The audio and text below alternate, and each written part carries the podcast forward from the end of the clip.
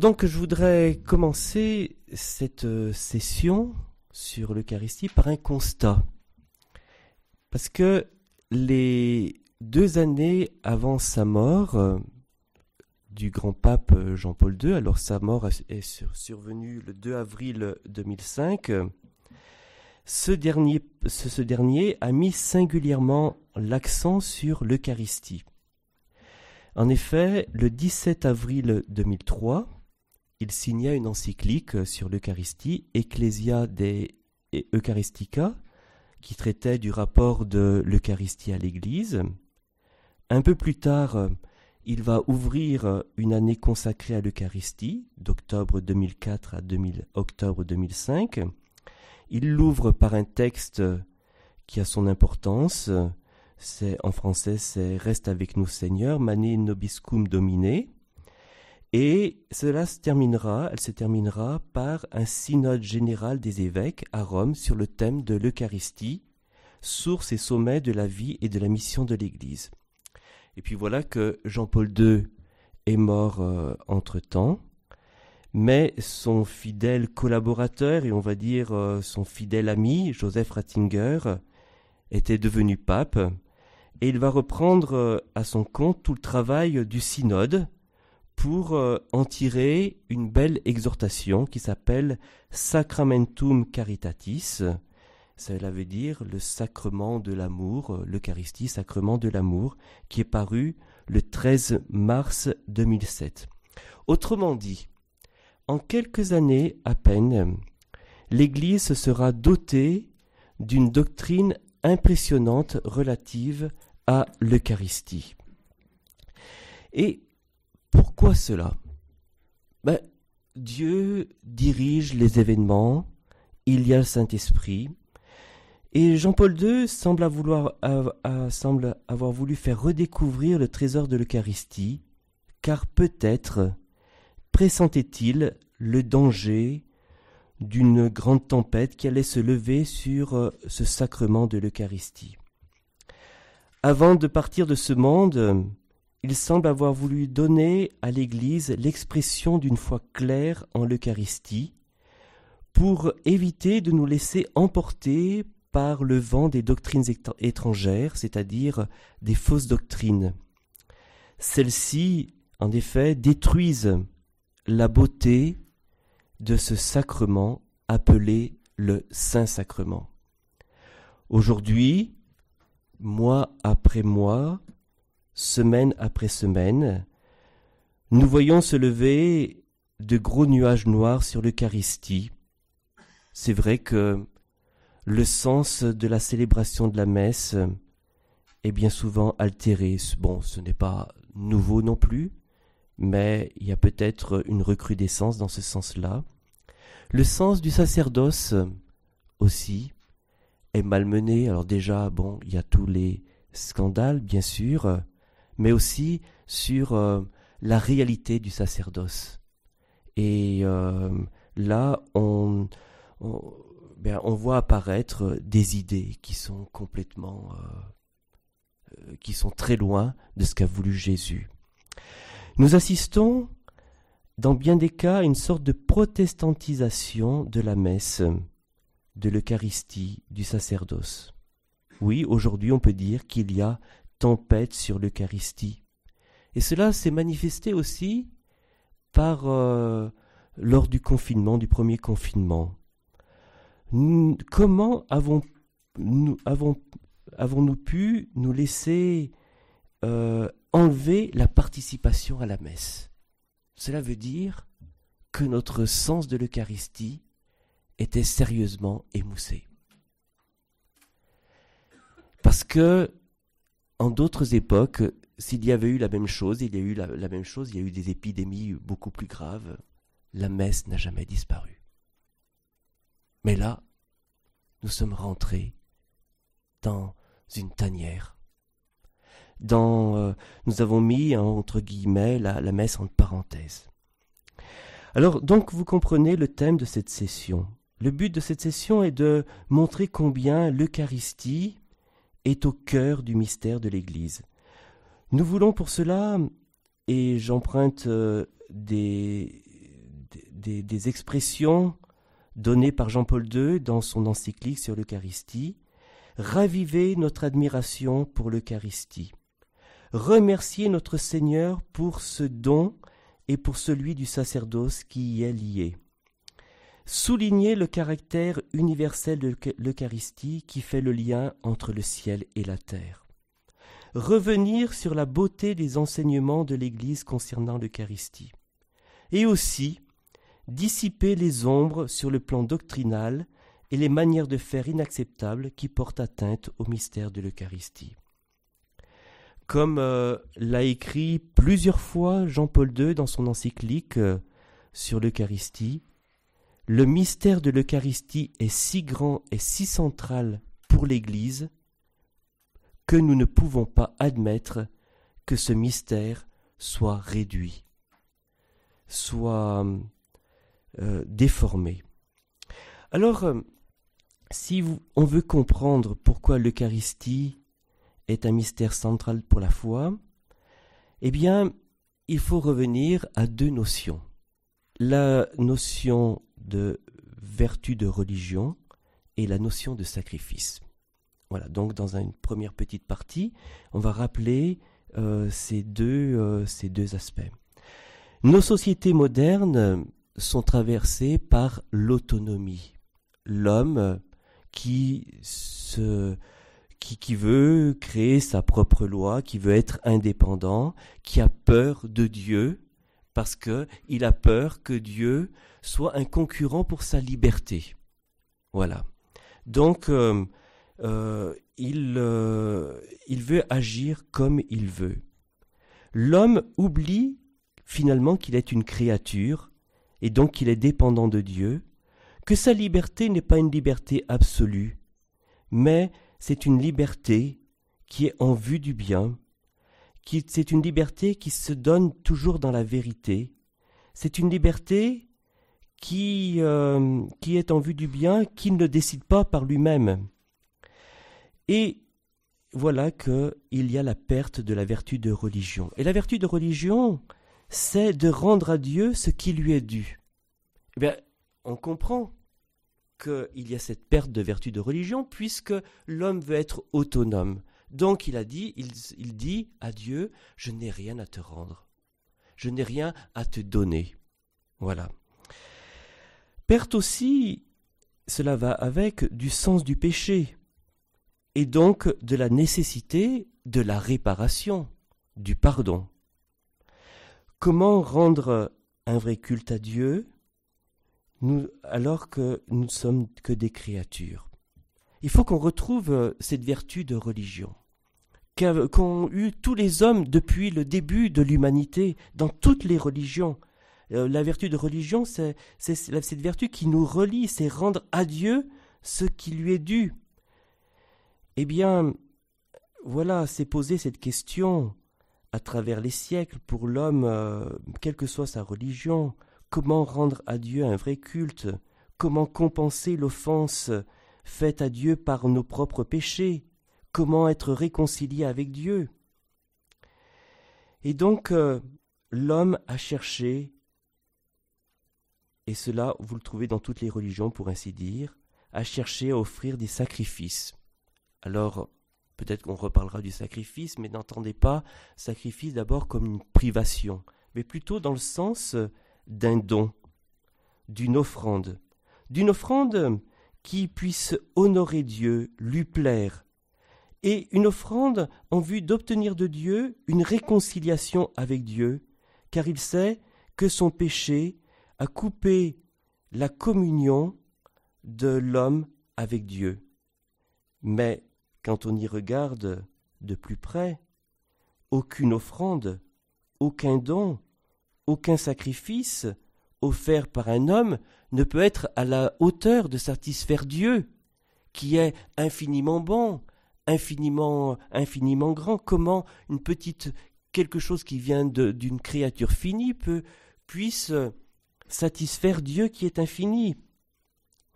Et c'est vrai, l'homme cherchait ce sacrifice parfait à offrir, et il n'a jamais été en mesure de l'offrir.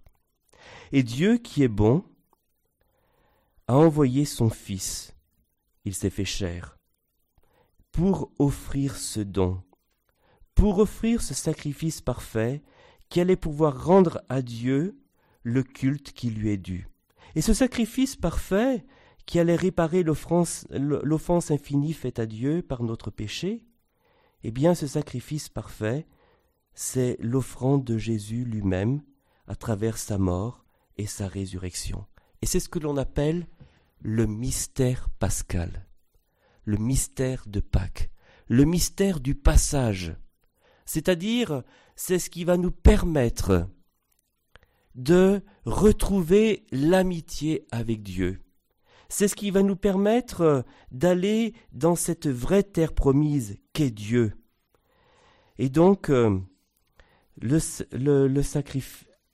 Donc, euh, si vous voulez, sans le mystère pascal, sans ce sacrifice parfait, notre avenir aurait été bouché.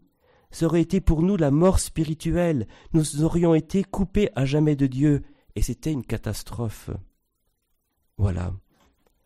Alors, en vous rappelant cela, vous allez comprendre dans quelques instants pourquoi l'Eucharistie est le mystère central pour notre foi. Alors, deuxième partie, l'Eucharistie, mystère de foi. Quand vous assistez à la messe, vous participez plutôt pardon, à la messe, le prêtre dit Mysterium Fidei, c'est après la consécration, il dit Il est grand le mystère de la foi. Voilà. Et c'est vrai. C'est-à-dire, euh, et nous nous répondons, nous proclamons ta mort, nous célébrons ta résurrection, nous attendons ta venue dans la gloire. L'Eucharistie est un grand mystère pour la foi car elle nous met en contact direct avec la mort et la résurrection du Christ elle nous met aussi en possibilité d'accueillir la venue du Christ en gloire, car nous avons part à sa rédemption. Alors si le sacrifice eucharistique est source et sommet de toute la vie chrétienne, comme l'a rappelé Vatican II, c'est que la très sainte Eucharistie contient l'ensemble, c'est-à-dire la totalité, des biens spirituels de l'Église, à savoir le Christ lui-même, notre Pâque, c'est-à-dire euh, l'œuvre de notre rédemption, à savoir il est le pain vivant qui, par sa chair, procure la vie aux hommes. C'est pourquoi l'Église a le regard constamment fixé sur son Seigneur présent dans le Saint-Sacrement de l'autel. Voilà. Pourquoi c'est un mystère central? Parce que, justement, dans la très sainte Eucharistie, vous avez cet ensemble de biens, cette totalité, et c'est ni plus ni moins Jésus lui-même, avec sa présence vivante, en tant que pain vivant, celui qui euh, nous procure la vie, et aussi à travers son sacrifice parfait. Voilà. C'est pour cela que le mystère de la foi est grand, le mystère de l'Eucharistie est grand. L'Eucharistie est un mystère central de notre foi, car quand l'Église célèbre l'Eucharistie, mémorial, c'est-à-dire euh, euh, mémorial euh, rappel et pas simplement rappel, mais actualisation de la mort et de la résurrection de son Seigneur, cet événement central du salut est rendu réellement présent et ainsi s'opère l'œuvre de notre rédemption, nous dit l'encyclique de Jean-Paul II. Ce sacrifice est tellement décisif, le sacrifice de la croix avec sa mort et sa résurrection, qui est rendu présent par le sacrifice eucharistique, ce sacrifice est tellement décisif pour le salut du genre humain que Jésus-Christ ne l'a accompli et ne, et n'est retourné vers le Père qu'après nous avoir laissé le moyen d'y participer, comme si nous y avions été présents. Jésus n'a pas voulu partir sans nous donner un moyen d'y avoir directement accès. Mais attention, comprenez bien que nous y avons accès non pas par un souvenir, c'est-à-dire un peu comme, euh, si vous voulez, une photo, une photographie, qui, mais nous y avons accès réellement. Parce que vous savez, un souvenir comme une photographie, ben ça reste qu'un souvenir, le papier, la photographie jaunit vite. Tandis que là, c'est pas du tout une photographie, c'est une réalité. Euh, cette réalité ne jaunit jamais. Elle garde toujours euh, sa vigueur. C'est pour cela que l'Eucharistie est mystère central pour, euh, l'Église, pour le chrétien. Je continue à, à, dire les choses un peu autrement. L'Église vit continuellement du sacrifice rédempteur et elle y accède non seulement par un simple souvenir plein de foi, mais aussi par un contact actuel, un contact, on va dire, réel. De, cette façon, l'Eucharistie étend aux hommes d'aujourd'hui la réconciliation obtenue une fois pour toutes par le Christ pour l'humanité de tous les temps. Voilà. Alors donc, euh, le sacrifice eucharistique rend présent non seulement le mystère de la mort du Sauveur, mais aussi le mystère de sa résurrection. Et ça, c'est important de le rappeler. Donc, euh, vous comprenez que si on a une vision trop réductrice du mystère eucharistique, une compréhension très réductrice du, du mystère eucharistique, non, pardon. Je parfois, non, voilà. Parfois se fait jour aujourd'hui une compréhension très réductrice du mystère eucharistique. Quelle est cette euh, euh, compréhension réductrice du mystère eucharistique?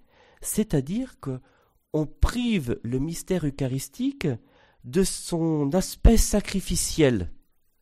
On laisse de côté cela on va dire, c'est le sacrement de la communion entre les hommes. Et donc, on va en réduire le sens. On va faire de l'Eucharistie uniquement une rencontre conviviale et fraternelle. Vous voyez, si on oublie l'aspect sacrificiel, eh bien, on réduit l'Eucharistie à une rencontre conviviale et fraternelle. Voilà. C'est pour cela qu'au début, j'ai voulu vous rappeler la nécessité d'avoir ce sacrifice parfait. Ce sacrifice parfait a été offert par le Christ. Le Christ nous l'a donné, il nous en a donné accès, il nous, le donne euh, véritablement, nous y avons accès à chaque Eucharistie. Voilà, et ça c'est très très important. C'est le cœur, c'est le cœur de l'Eucharistie. Et aussi, l'Eucharistie, alors ça c'est une autre, une autre idée, enfin une autre, euh, un caractère universel, pour ainsi dire cosmique, nous a dit Jean-Paul II, parce qu'elle englobe, elle imprègne toute l'Église, toute la création.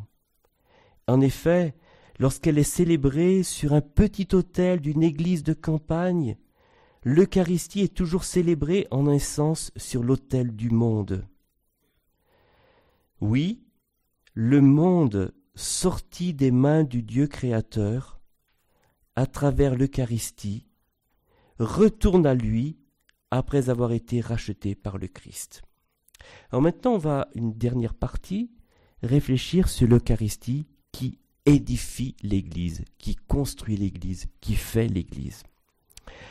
Alors, euh, l'Église, on a une formule qui est très souvent reprise, l'Église fait l'Eucharistie, l'Eucharistie fait l'Église. Mais sachez que cette formule qui a été remise euh, au goût, du jour par un théologien français dans les années 1950, euh, le père Henri de Lubac, mais cette formule de fait est très ancienne. Au IIIe siècle, alors que l'Église vit la persécution, une cinquantaine de chrétiens sont arrêtés à la sortie de la célébration eucharistique, et cela se passe euh, en Afrique du Nord, puisqu'elle était chrétienne, à Carthage, à proche de Carthage, à Abythène. Et voilà que sommé de renier l'Eucharistie, le chrétien Emeritus pardon, répond à son juge. Renier l'Eucharistie, c'est renier le Christ. Et ne sais-tu pas que des chrétiens ne peuvent pas vivre sans messe? Un autre chrétien, qui s'appelle Félix, répond aussi au juge, comme si un chrétien pouvait vivre sans messe. Ne sais-tu pas, Satan, il appelle son juge Satan, ne sais-tu pas, Satan, que les chrétiens font la messe, et que la messe fait les chrétiens, et que l'un ne peut exister sans l'autre? Vous avez la formule. L'Église fait l'Eucharistie, l'Eucharistie fait l'Église. Voilà. Là, bon, alors donc, l'Église fait l'Eucharistie. Qu'est-ce que cela veut dire? Alors, bien sûr, euh, ce que je vais vous dire, c'est un peu réducteur et il faudrait beaucoup développer. Mais, pour faire court, à travers principalement le sacerdoce ministériel, c'est-à-dire le sacerdoce du prêtre, eh bien, euh, c'est le sacerdoce, le sacerdoce ministériel qui permet d'actualiser le mystère du sacrifice du Christ et donc de faire l'Eucharistie. Sans le sacerdoce du prêtre, eh bien, il n'y aurait pas d'Eucharistie. Mais c'est vrai, à ce sacerdoce du prêtre s'associe aussi toute l'action des fidèles que l'on appelle le, le, sacerdoce commun des fidèles, qui eux aussi participent à cette offrande. Alors voilà pour ce qui est l'Église fait l'Eucharistie.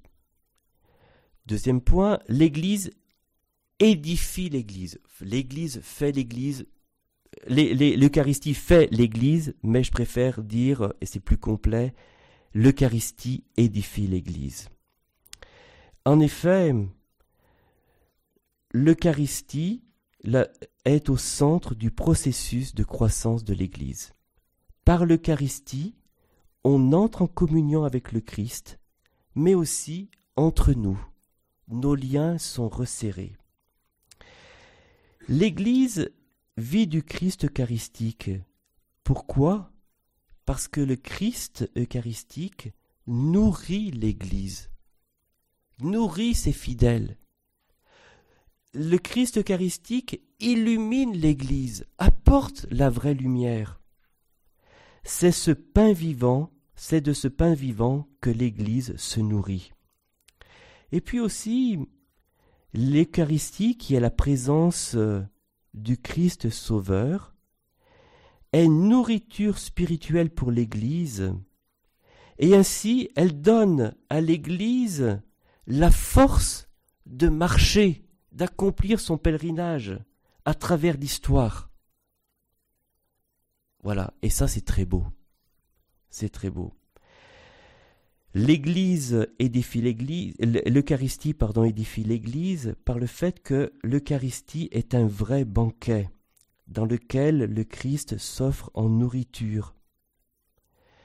Celui qui se nourrit du Christ dans l'Eucharistie n'a pas besoin d'attendre l'au-delà pour recevoir la vie éternelle. Cette vie éternelle, nous la recevons déjà dans l'Eucharistie. Voilà.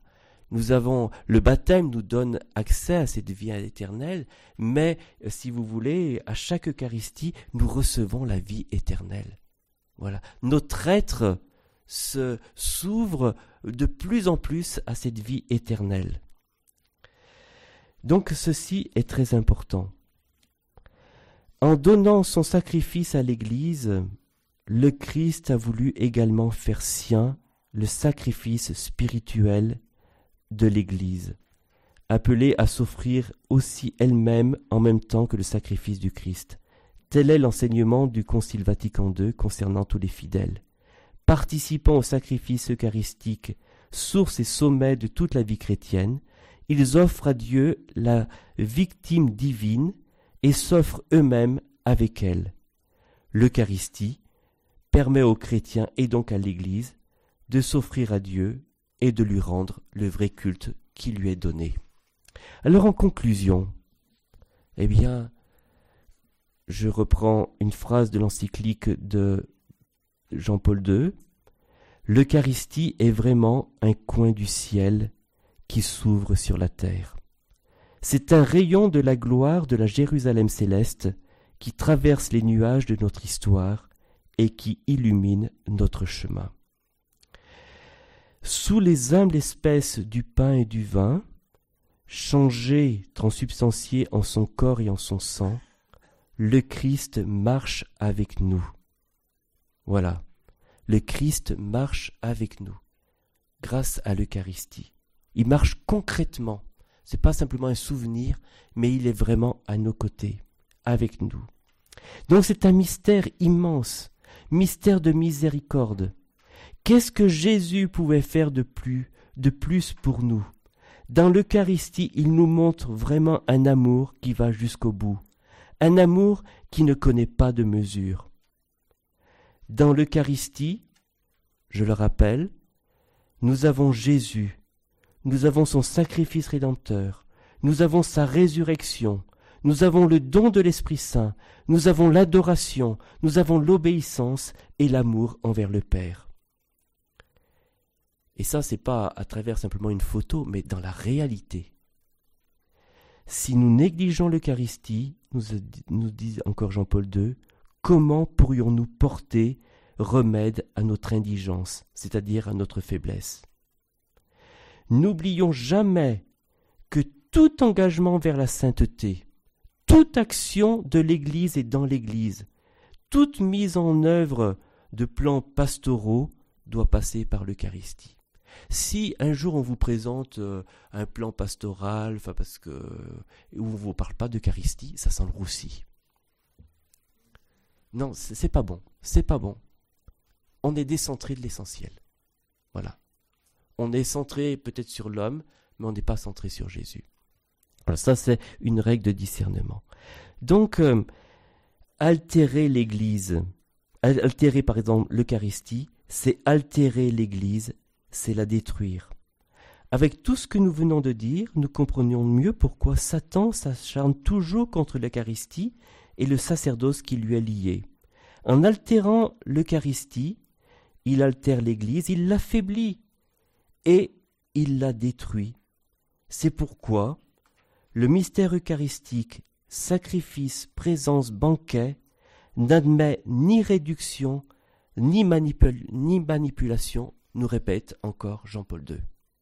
Voilà.